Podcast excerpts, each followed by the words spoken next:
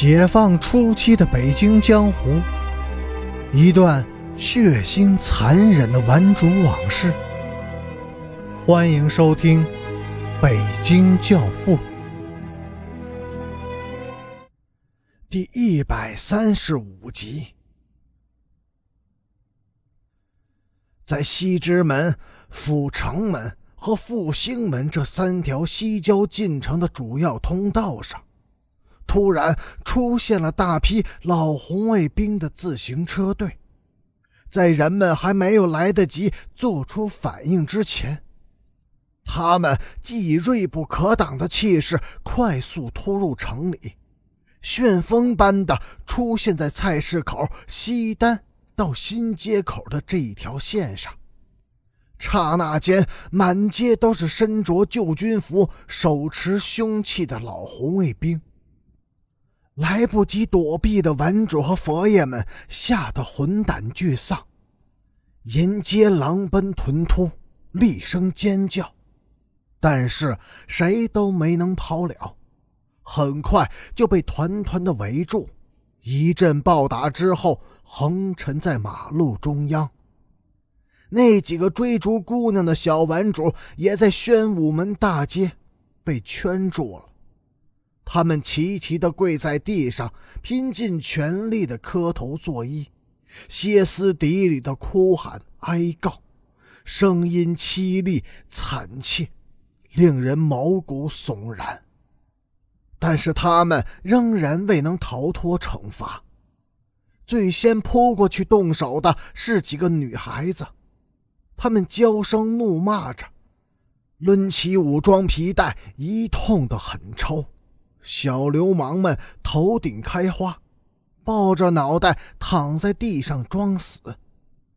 紧接着，男红卫兵们一拥而上，对准顽主们的肚子和脑袋，用穿着大皮鞋的脚连蹬带踩，狂踢猛踹，空气中腾起一股恶臭，屎尿都被撵了出来。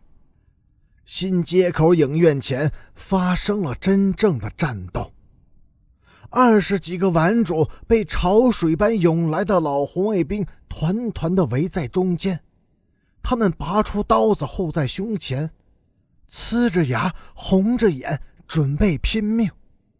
对峙了一会儿，像一堵墙似的包围圈突然闪开一条豁口。从豁口处突入一队手持长矛的老红卫兵，矛尖闪着寒光，狠命的向困兽犹斗的顽主们戳去。拼了！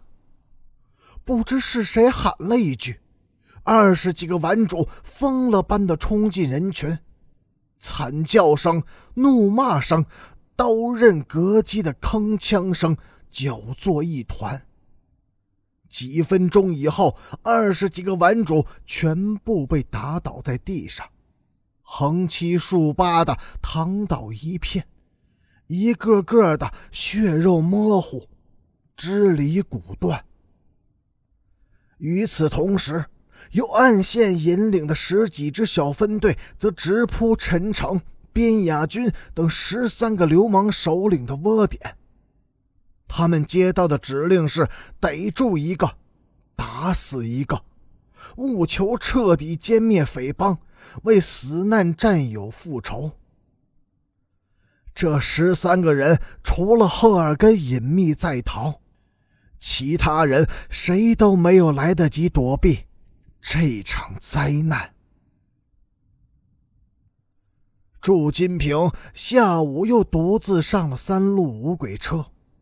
盼着还能侥幸见到那个漂亮的姑娘，但是那个姑娘就像仙女似的，早已回到天上去了，根本没有了踪影。下午五点钟，他闷闷不乐的进了一家小饭铺，想独自喝点酒，但是他刚要了酒菜，还没有动筷子。就被一个外地来京的女子缠上了。其实是祝金平先招惹那个女人的。女人二十几岁，眉清目秀，面容姣好，但却怎么看怎么就不顺眼。过了好久，祝金平才发现这个女人的毛病在哪里。她的脖子奇短，挺漂亮的一张脸蛋直接架在肩膀上，乌脏的白衬衣领子托住了半个脸。他扑哧一声笑了。女人发现祝金平在注意自己，就端着一碗不要钱的饺子汤坐到了他的身边。后来人们都说，这个女人绝对是绿林中人，手段利落、老辣、不动声色，只是眼力稍拙，尚欠火候。因为他竟完全没有看出祝金平是个什么人物，竟异想天开的想要在太岁的头上动土。